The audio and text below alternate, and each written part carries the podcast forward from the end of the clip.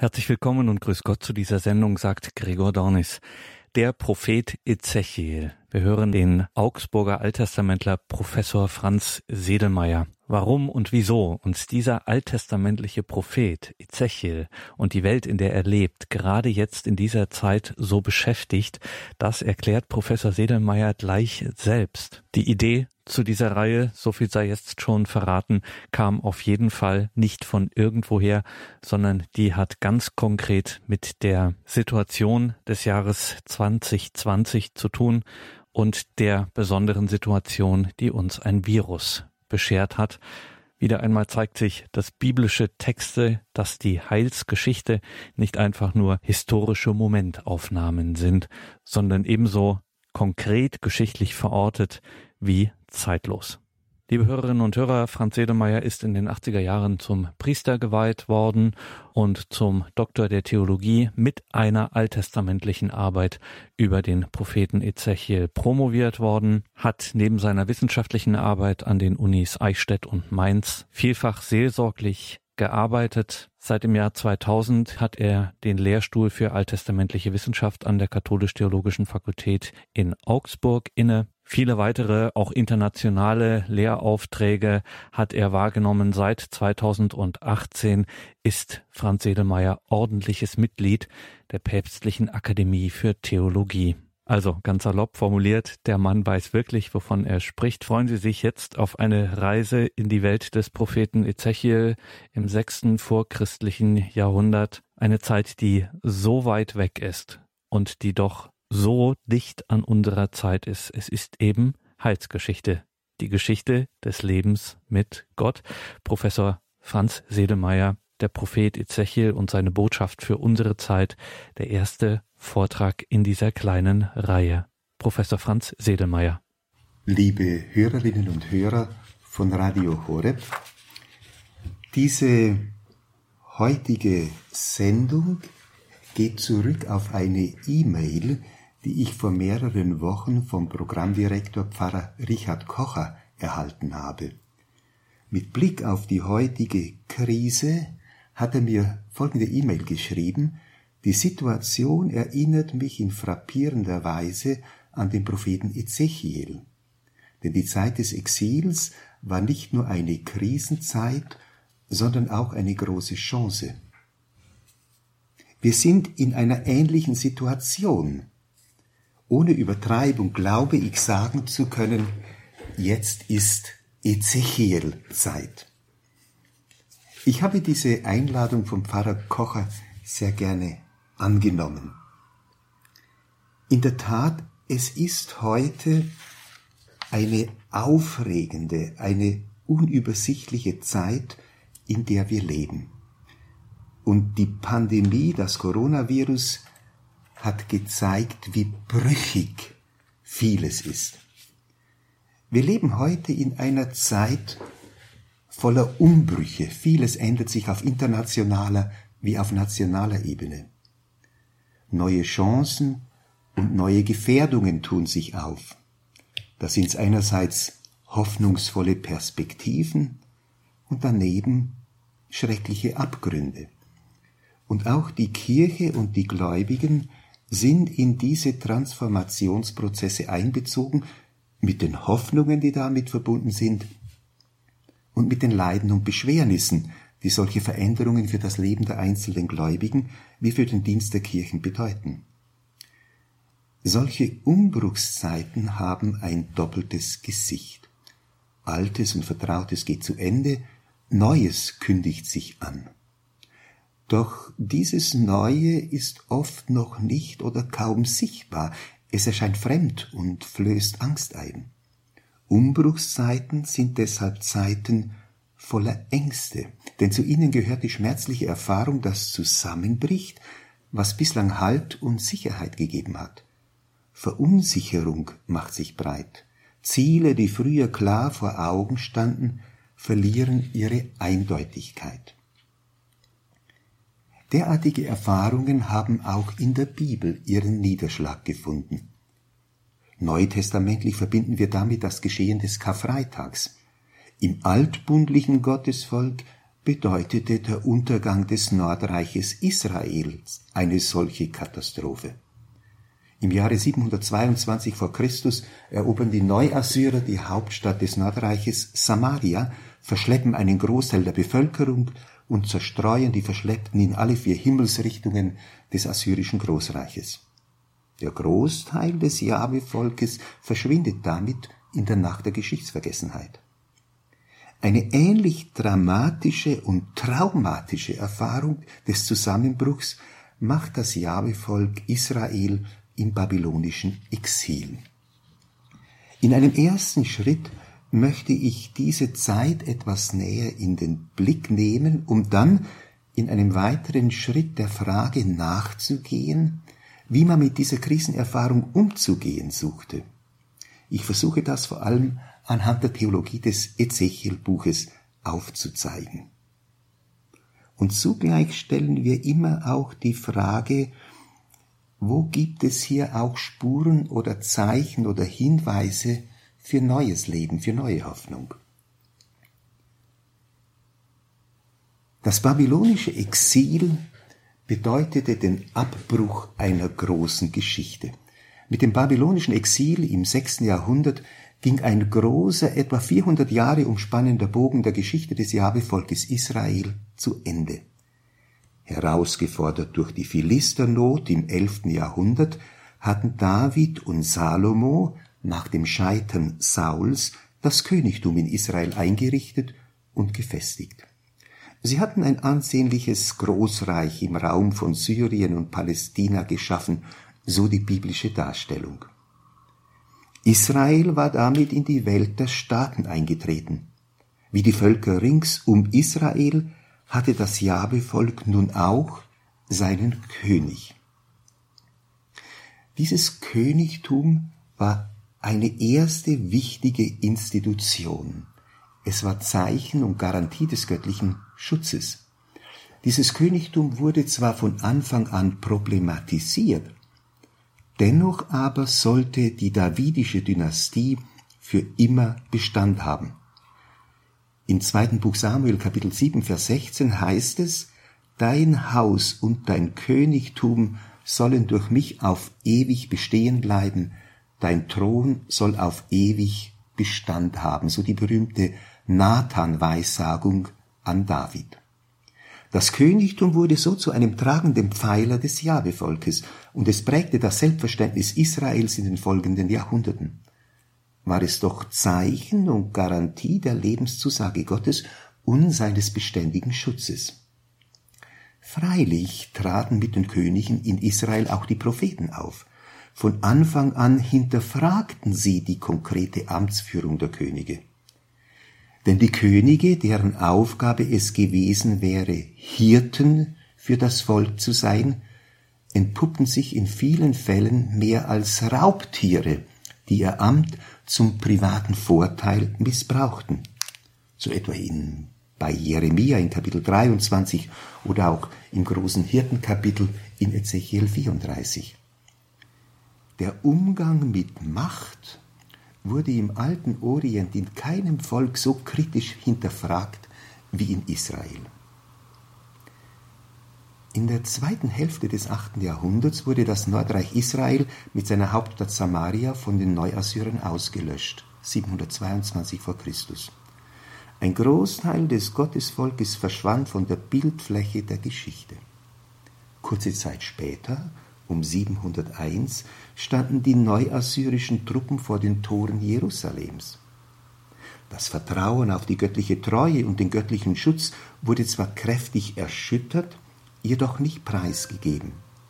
Im Gegenteil, als die neuassyrischen Truppen unverrichteter Dinge von Jerusalem abziehen mussten, lebte die Überzeugung vom ewigen Bestand der davidischen Dynastie und von der Uneinnehmbarkeit des Zions und seines Tempels neu auf. Vielleicht gehörten diese Zeit Psalm 46. Gott ist in ihrer Mitte, darum wird sie niemals wanken, Jerusalem, die Gottesstadt.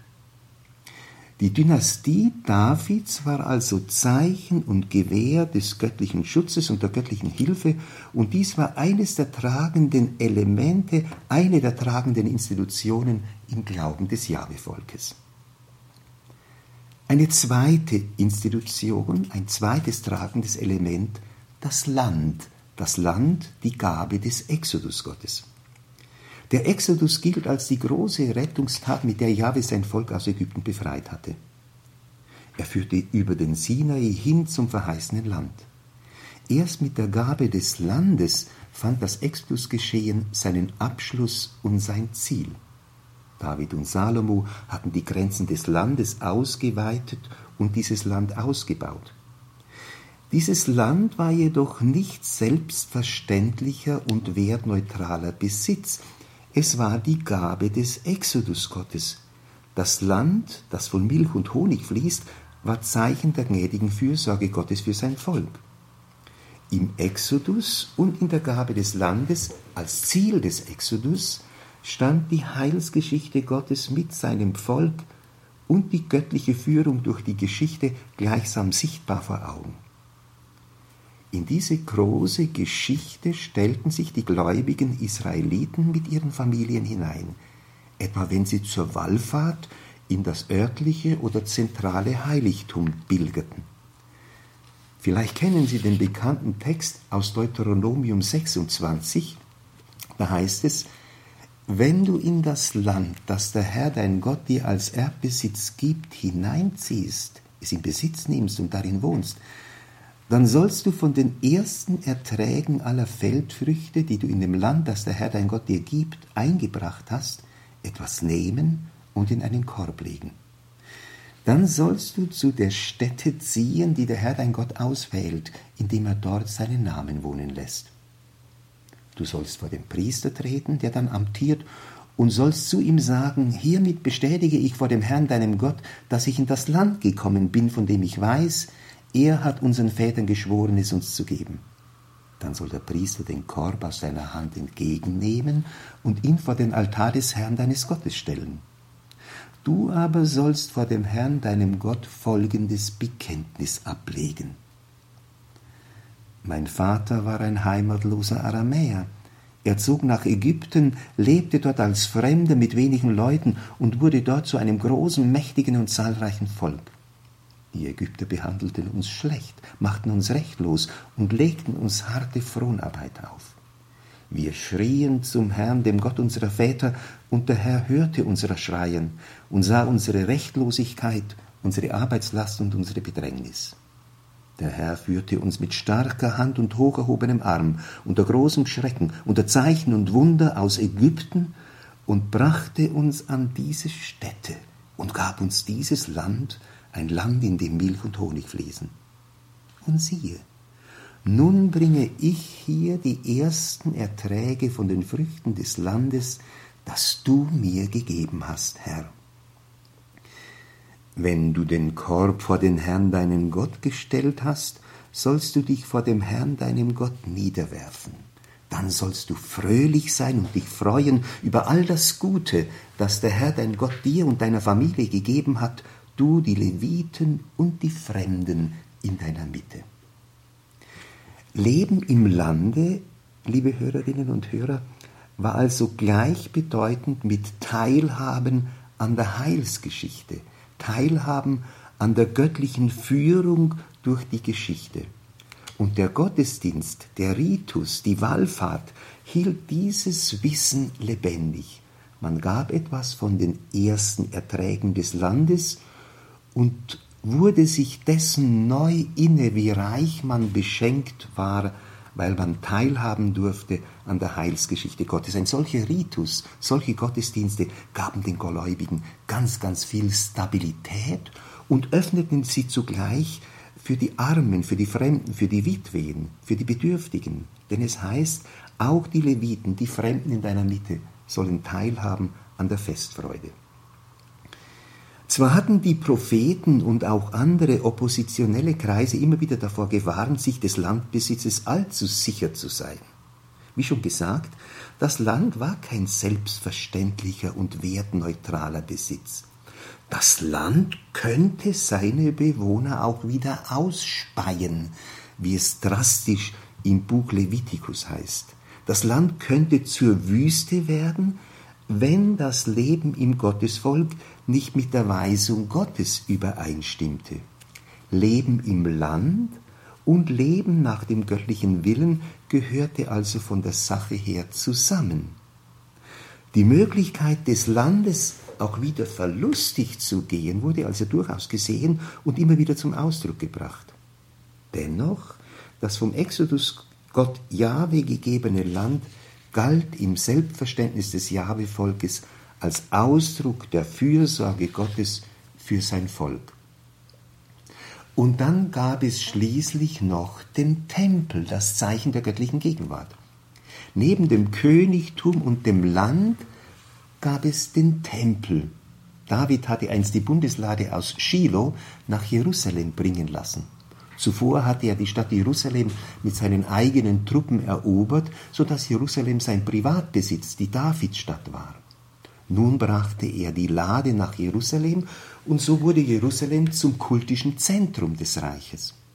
Sein Sohn Salomo baute den Tempel, das große Zeichen der Gegenwart Gottes in seinem Volk. Wie das Tempelweihgebet Salomos in 1 Könige 8 zeigt, war sich Salomo sehr wohl bewusst, dass Gott unendlich viel größer ist als der Tempel. Wenn er staunend fragt in seinem Tempelweihgebet, wohnt Gott wirklich auf der Erde? Siehe, selbst der Himmel und die Himmel der Himmel fassen dich nicht, wie viel weniger dieses Haus, das ich gebaut habe. So in 1 Könige 8, 27. Doch wurde dieses Wissen um die Vorläufigkeit des Tempels oft zu sehr in den Hintergrund gedrängt. Die Propheten hatten immer wieder warnend ihre Stimme erhoben, die schönste und feierlichste Tempelliturgie findet kein Gehör bei Gott, findet kein Gefallen bei Gott, wenn sie nicht zugleich Ausdruck eines gottgefälligen Lebens ist. Feier und Kult werden zur Lüge, wenn das Recht gebeugt wird, wenn den Armen und Bedrängten ihr Recht vorenthalten bleibt. Dennoch und trotz aller kritischen Anfrage, der Tempel galt als Wohnung des unbesiegbaren Gottes. Dieser Gott hatte sein Zelt auf dem Zion aufgeschlagen und gewährte seinem Volk Sicherheit und Schutz. Diese drei Institutionen, die dem Gottesvolk über Jahrhunderte hin Identität gaben, wurden nun gewaltig erschüttert. Wir sind im ausgehenden siebten Jahrhundert vor Christus. Die Neubabylonier erscheinen als neue Weltmacht auf der Bühne der Geschichte. Sie hatten sich zuvor gegen die Neuassyrer, dann gegen Ägypten durchgesetzt und übten nun ihren Einfluss auf Syrien, Palästina aus. Als Joachim, der König von Jerusalem, um 600 vor Christus im falschen Vertrauen auf ägyptische Militärhilfe das Vassallenverhältnis, also den Bund mit dem Großkönig Nebukadnezar aufkündigt, steht der Großkönig Nebukadnezar innerhalb kürzester Zeit vor den Toren Jerusalems. König Joachim stirbt während der Belagerung. Seinem Sohn Joachim kommt die Aufgabe zu, die Kapitulation vorzubereiten und die Tore der Stadt zu öffnen. Aus diesem Grunde wird Jerusalem bei der ersten Eroberung 598, 597 vor Christus nicht zerstört, es bleibt verschont. Allerdings werden Joachim und mit ihm ein Großteil der Oberschicht Jerusalems ins Exil nach Babel verschleppt. Unter den Verschleppten befindet sich auch der Priestersohn Ezechiel, der im fünften Jahr der Exilierung im Jahr 593 vor Christus in Babylon zum Propheten berufen wird. Nebukadnezar setzt einen gewissen Matanja als neuen König ein, benennt diesen aber um in Zitkia. Die Tatsache, dass Stadt und Tempel verschont geblieben waren, wurde von einigen Kreisen in Jerusalem dahingehend missdeutet, dass man das Exil nur für eine kleine Panne, für einen kleinen Schönheitsfehler zu halten habe, der bald wieder behoben sei. Mit dieser Position, die sich an der Krise des Exils vorbeizumogeln versucht, haben sich Ezechiel im Exil und der Prophet Jeremia in der jüdischen Heimat auseinanderzusetzen. König Zitkia, eine farblose, eine wenig gefestigte Persönlichkeit, lässt sich von den Kreisen beeinflussen, die an der alten vergangenen Größe als Staat und an den alten und vertrauten Sicherheiten hängen und meint, im Vertrauen auf militärische Hilfe aus Ägypten könne man das Joch Babels abschütteln. Vergeblich, vergeblich warnen Ezechiel und Jeremia gegen einen solchen Schritt. Der Bund mit Nebukadnezar wird erneut aufgekündigt und das absehbare Unheil bricht herein und nimmt seinen Lauf. König Nebukadnezar reagiert prompt. Innerhalb weniger Monate stehen die babylonischen Heere erneut vor den Toren Jerusalems. Sie verwüsten das Land. Jerusalem wird nach eineinhalbjähriger Belagerung erobert. König Zidkia flieht mit den engsten Vertrauten Richtung Ostjordanland. Bei Jericho im Jordangraben wird er gefangen genommen. Man bringt ihn nach Ribla in Syrien, wo Nebukadnezar sein Hauptlager aufgeschlagen hatte. Die Söhne und die Angehörigen seines Hofstaates werden vor den Augen Zidkias hingerichtet. Das Letzte, was er sehen sollte, war, dass es keine Zukunft für ihn gibt. Zidkia selbst wird geblendet und in die Gefangenschaft nach Babylon weggeführt. Einen Monat später kommt es zur Plünderung und Zerstörung der Stadt, so in 2 Könige 25, Vers 8 bis 17. Der Tempel wird niedergebrannt, ein Teil der Bevölkerung deportiert. Weitere Hinrichtungen folgen, besonders von politisch Verantwortlichen. 2 Könige 25, Vers 18 bis 21. Damit ist das Ende des Staates Juda gekommen. Doch es handelt sich hierbei nicht nur um eine politisch-militärische Niederlage.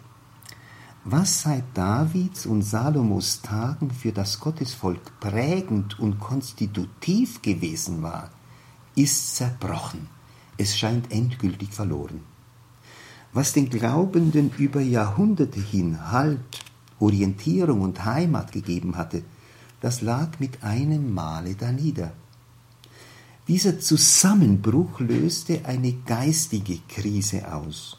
Es kam zur Verunsicherung in zentralen Fragen des Glaubens. Was ist der Sinn von Erwählung? Was ist der Sinn unserer Geschichte als Jahwe-Volk? Ist der Glaube an Jahwe tragendes Fundament oder ist es eine Illusion, der wir nachgelaufen sind? Ist Jahwe wirklich verlässlicher Lebensgrund? Oder ist er nur Trug? Ist er nur eine Lüge? Diese existenzielle Not findet in mehreren alttestamentlichen Büchern ihren Ausdruck. Bei Jeremia und Ezechiel zum Beispiel, in den Klageliedern, auch in einigen Psalmen und in der Botschaft Deutero Jesajas. Der Herr hat mich verlassen. Gott hat mich vergessen. So heißt es in Jesaja 49, 14.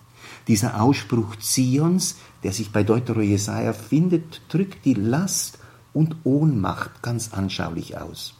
Das Jahwe-Volk erlebt, von seinem Gott im Stich gelassen, von seinem Gott verraten worden zu sein. Zu diesem Sinnvakuum, zu dieser Not mag auch der Spott der Feinde und der Bedränger beigetragen haben, die sich über das besiegte Jahwe-Volk lustig machen. So heißt es etwa im Psalm 79, Vers 10, Psalm 79, Vers 10, Warum dürfen die Heiden sagen, wo ist nun ihr Gott? Das heißt, er greift nicht ein, der ist ohnmächtig, wo ist nun ihr Gott? Oder in einem anderen Psalm, im Psalm 42, Vers 4 lesen wir, Tränen waren mein Brot bei Tag und bei Nacht, denn man sagt zu mir den ganzen Tag, wo ist nun dein Gott? Um die Tragweite der Not und der Orientierungslosigkeit der damaligen Exilszeit zu verstehen, gilt es noch Folgendes zu bedenken. Nach der altorientalischen Landgottvorstellung, eine übliche Denkweise der damaligen Zeit, nach der altorientalischen Landgottvorstellung sind das Schicksal eines Gottes und das Schicksal seines Volkes, seines Landes oder seiner Stadt deckungsgleich. Wenn eine Stadt erobert wird, dann ist die Göttin dieser Stadt besiegt. Das heißt, die Niederlage Israels im Exil musste nach dieser allgemein verbreiteten theologischen Auffassung also als Niederlage seines Gottes, als Niederlage Jahwes erscheinen.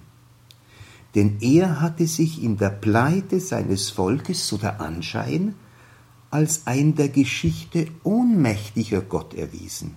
Oder aber, und das ist eine nicht weniger schreckliche Alternative, Jahwe war eine, eine hinterhältige, eine unberechenbare, eine launische Gottheit, die mit ihrem Volk ein böses Spiel trieb.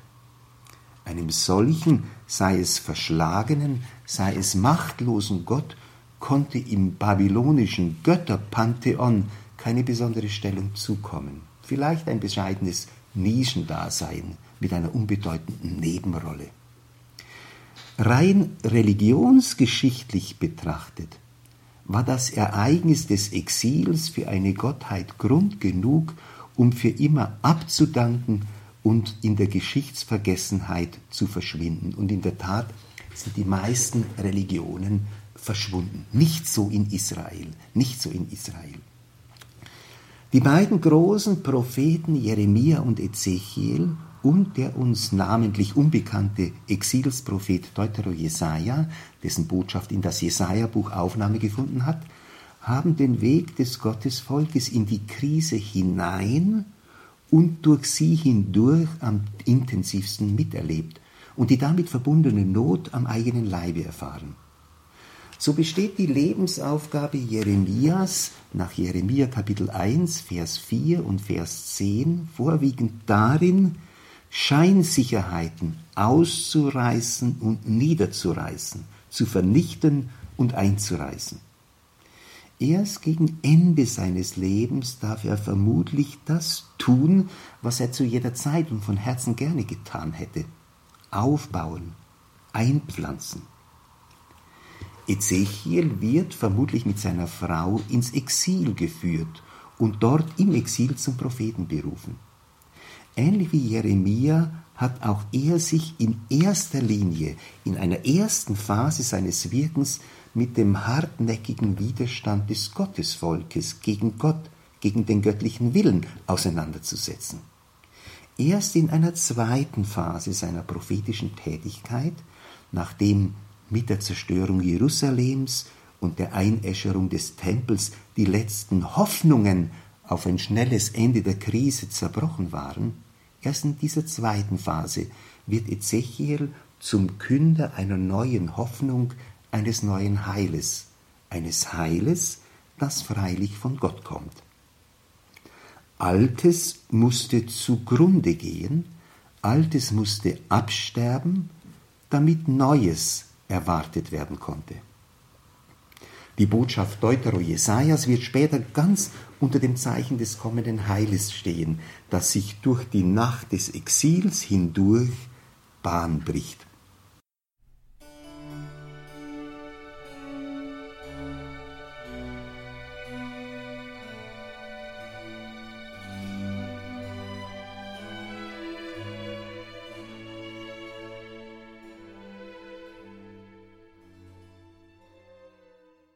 Die nun folgenden Darlegungen konzentrieren sich vor allem auf Ezechiels Kampf, den Widerstand des Volkes gegen den Willen Gottes zu brechen.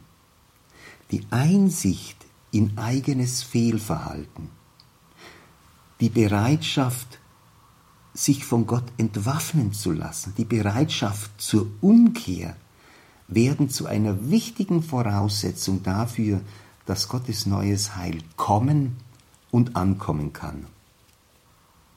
Im Ezechiel-Buch findet sich eine Reihe von geflügelten Worten, die während der Exilszeit im Umlauf waren, sei es unter den Exilierten in Babylon, sei es in der judäischen Heimat.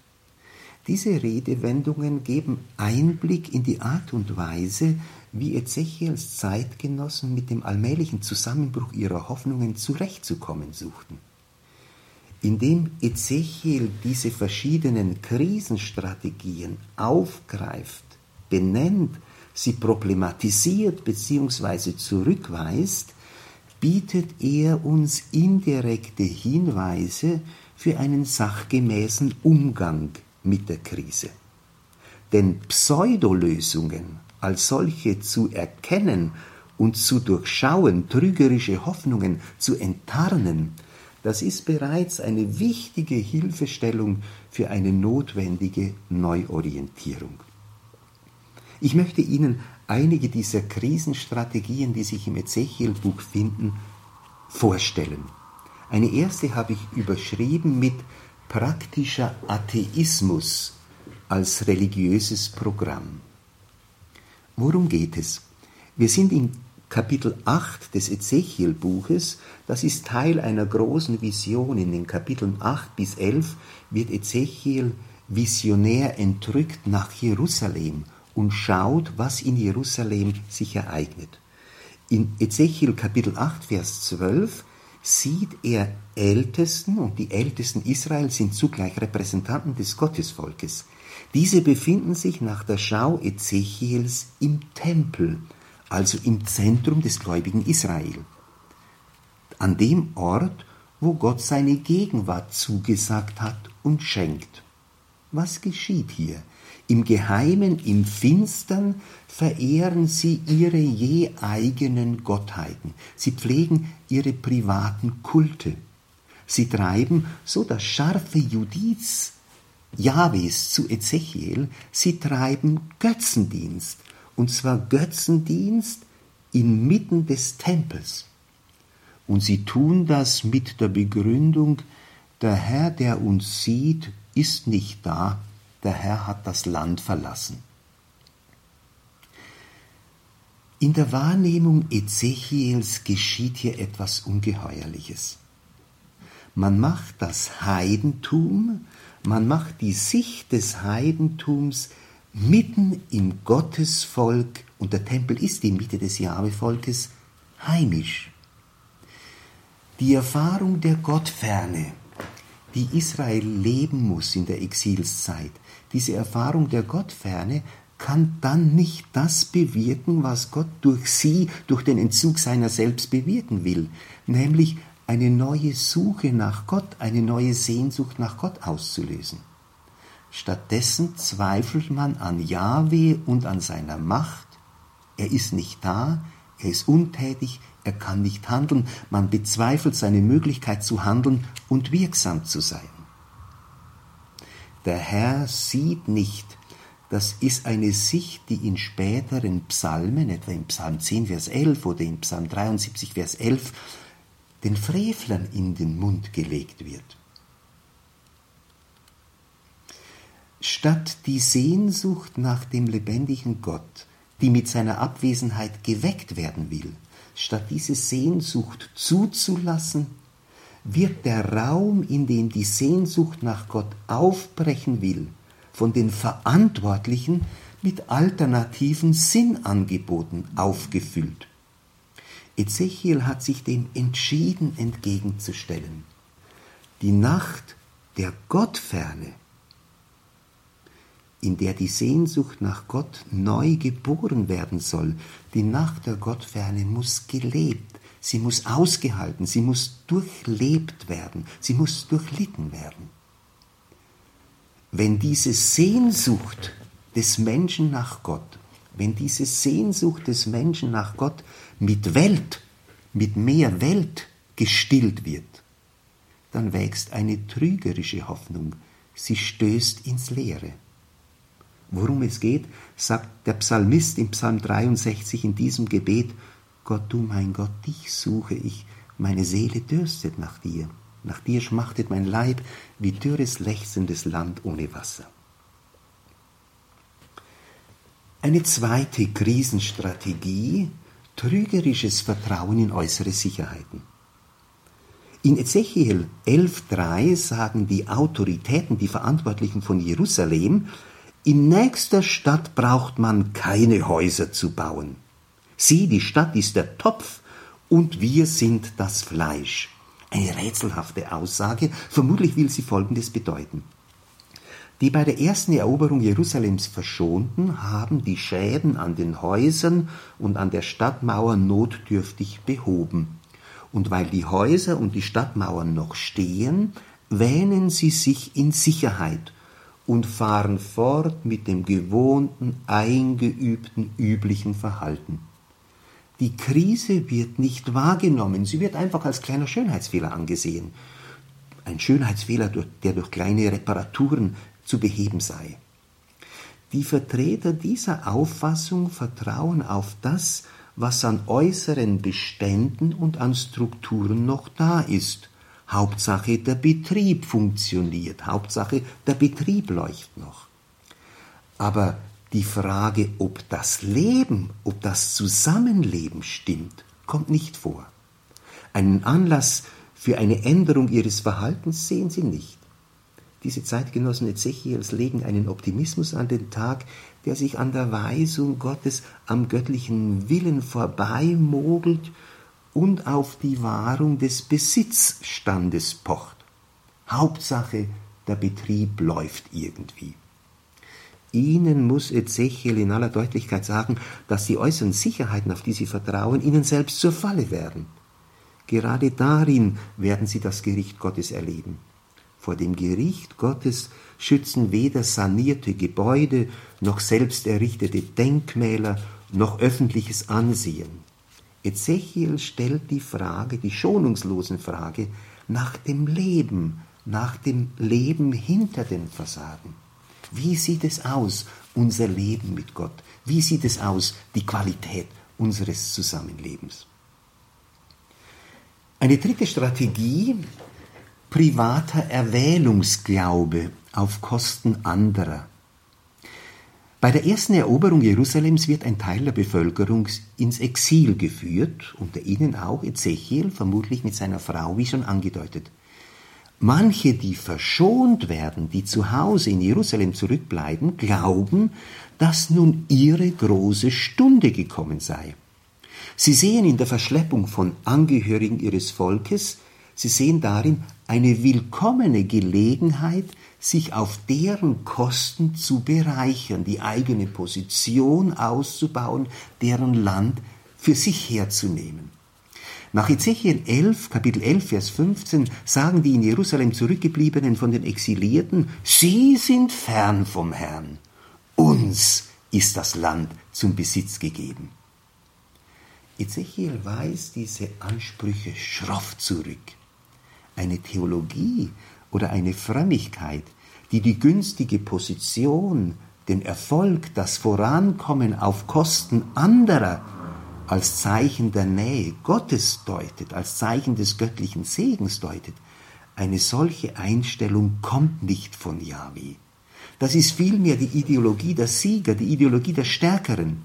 Mehr noch, eine solche Haltung zerstört die gebotene Solidarität im Volk. Sie vermehrt das Unheil und ruft das Gericht Gottes herbei. Im Kapitel 22 im Buch Ezechiel bringt Ezechiel dieses sehr deutlich zum Ausdruck, dass Gott in der Krise, in der Stunde der Not besonders solidarisches Verhalten, solidarisches Handeln, füreinander eintreten unter den Menschen sucht. Da heißt es in Kapitel 22, Vers 29 und 30, die Bürger des Landes erpressen und rauben.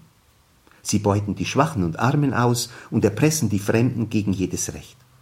Da suchte ich unter ihnen einen Mann, der eine Mauer baut und für das Land in die Bresche springt und mir entgegentritt, damit ich es nicht vernichten muss. Aber ich fand keinen. In der Stunde der Not, in der Stunde der Krise sucht Gott Solidarität, Zusammenhalt, füreinander eintreten, Fürbitte füreinander unter den Menschen. Ezechiel kann denen, die im Exil leben, die die Krise am härtesten durchleben müssen, indessen die Nähe Gottes zusagen, trotz allem, was dagegen zu sprechen scheint.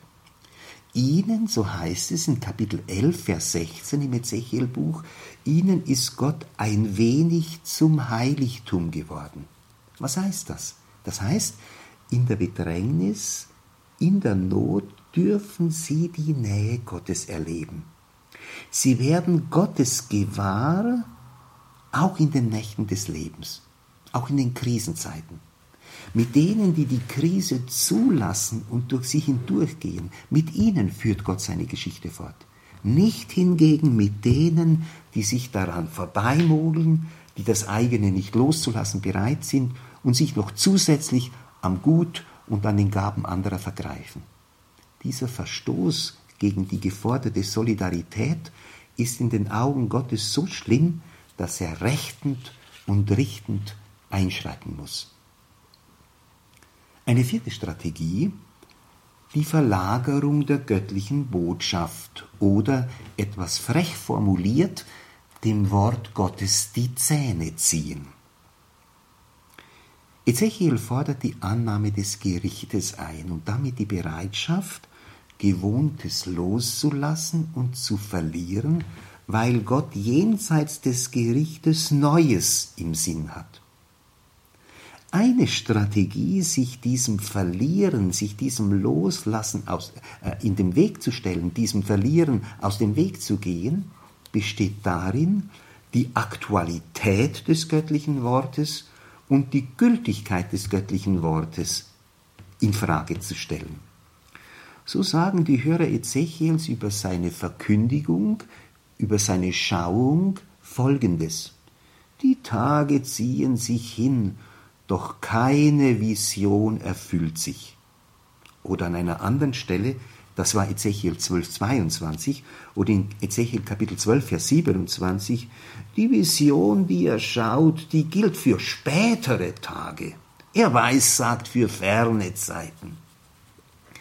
Ezechiel muss diese Ausflucht, die Gültigkeit des göttlichen Wortes zu bestreiten oder seine Aktualität in Frage zu stellen. Ezechiel muss diese Ausflucht, dem gegenwärtigen Handeln Gottes auszuweichen, verbauen. Die göttliche Botschaft lässt sich nicht verlagern. Das Wort Gottes bezieht sich auf die Gegenwart. Das Wort Gottes will in der jeweiligen Gegenwart gehört, aufgenommen, angenommen und im Leben verwirklicht werden. Hier und jetzt gilt das göttliche Wort. Wer sich dem göttlichen Anspruch verschließt, weil er wehtut, weil er herausfordert, der verschließt sich zugleich auch dem kommenden Heil, das das Wort Gottes wirken wird. Einer der Psalmen, Psalm 95, betont die Bedeutung dieses Heute, dieses Leben in der Gegenwart. Heute, wenn ihr seine Stimme hört, verhärtet nicht euer Herz. Eine fünfte Strategie, ein naiv frommer Optimismus. In Ezechiel Kapitel 33, Vers 24 lesen wir, es sind Menschen, die dieses in, in Judäa sagen, einer nur war Abraham, und er nahm das Land in Besitz. Wir aber sind viele, umso mehr ist uns das Land zum Besitz gegeben.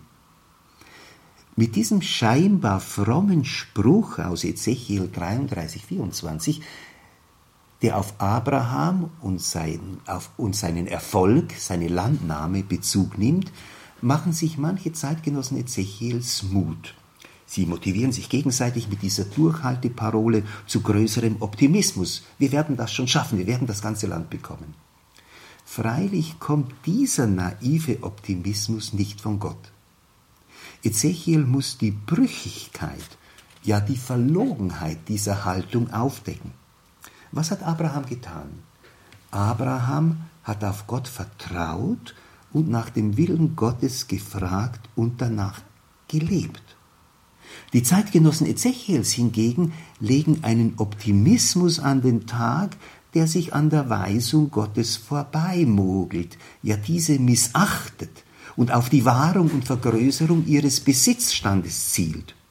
Ezechiel sagt ihnen, ihr Herz läuft nur ihrem Gewinn hinterher. Frommes Reden unter Bezugnahme auf Abraham, frommes Reden ist hier zum Gerede geworden, zum Vorwand, um sein Leben nicht ändern zu müssen und den eigenen Besitzstand zu mehren. Ein leichtfertiger Optimismus mit gefälligen Worten, mit gewinnenden Worten trägt nicht, er trügt vielmehr. Auch dieser naiv fromme Optimismus hat sich dem Gericht, das von Gott kommt, zu stellen. Er muss gebrochen werden, denn er weist nicht in die Zukunft, in jene Zukunft, die Gott herbeiführen will. Religiöse Slogans und Parolen sind zu wenig. Eine weitere Strategie. Der Prophet als Entertainer dieser Sachverhalt, dem wir in Ezechiel 33 begegnen, erinnert mich an einen Text von Josef Ratzinger, den er als Theologe damals in jungen Jahren geschrieben hat in seinem Buch Einführung in das Christentum. Da erzählt er eine Geschichte, um die Situation der Christen in der Welt darzustellen. Die Geschichte erzählt von einem Wanderzirkus, der in Brand gerät. Die Vorstellung ist bereits vorbereitet, die Aufführenden, die Clowns sind bereits geschminkt und jetzt muss man aber in den nächsten Ort laufen, um Leute herbeizuholen, damit sie löschen. Und ein Clown läuft in den nächsten Ort und schreit, wild gestikulieren, es brennt, es brennt, kommt, kommt, helft löschen. Aber die Leute glauben ihn nicht. Sie halten das für einen Werbegag. Und je mehr er sich beschwört und bittet, flehentlich bittet, sie mögen doch kommen und den Brand löschen, der im Zirkus ausgebrochen ist, umso mehr biegen sie sich vor Lachen. Er macht seine Sache gut. Und so geschieht es, dass das Feuer nicht nur den Zirkus zerstört, sondern auch auf das Dorf übergreift und das ganze Dorf niederbrennt. Der Prophet als Entertainer. Neu und überraschend waren sie oft die Worte, die Ezechiel im Auftrag seines Gottes zu verkünden hatte, und oft gingen sie unter die Haut. Manche Hörer Ezechiels stellten sich darauf ein. Der Nervenkitzel, das Prickeln der Haut, das hatte einen eigenen Erlebniswert, wenn dieser Prophet sprach. Diese Hörerinnen und Hörer waren an den Worten des Propheten offensichtlich nur aufgrund des Unterhaltungswertes interessiert. So heißt es in Ezechiel Kapitel 33, Vers 30 bis 32, Du Menschensohn, die Söhne deines Volkes reden über dich an den Mauern und Toren der Häuser. Einer sagt zum anderen, jeder zu seinem Bruder, kommt doch und hört, was für ein Wort vom Herrn ausgeht.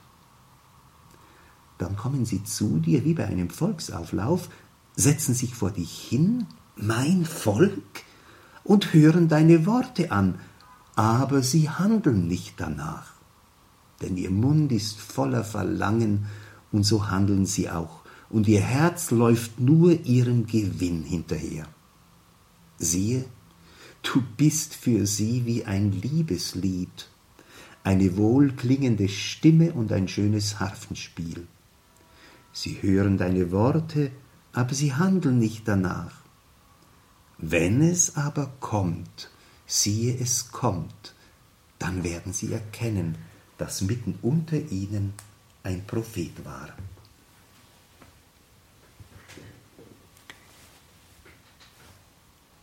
Auch gegen dieses Konsumverhalten seiner Hörer, welche die Zeiten des Umbruchs und fehlender Orientierung benutzen, um Genusshäppchen zu erschnappen, zu ergaunen, die das Wort Gottes nach seinem Unterhaltungswert beurteilen, die im Propheten einen Entertainer sehen, auch gegen sie muss Ezechiel vorgehen.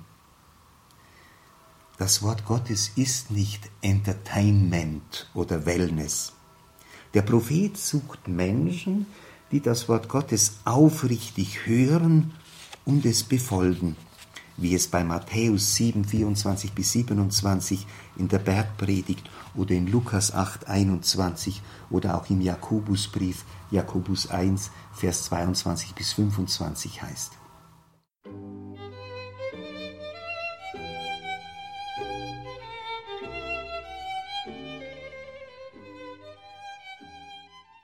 Das war der erste Teil einer kleinen Reihe mit dem Alttestamentler Professor Franz Sedelmeier von der Universität Augsburg, der Prophet Ezechiel und seine Botschaft für unsere Zeit. Ezechiel, einer der großen Schriftpropheten des Alten Testaments zur Zeit des babylonischen Exils im sechsten Jahrhundert vor Christus.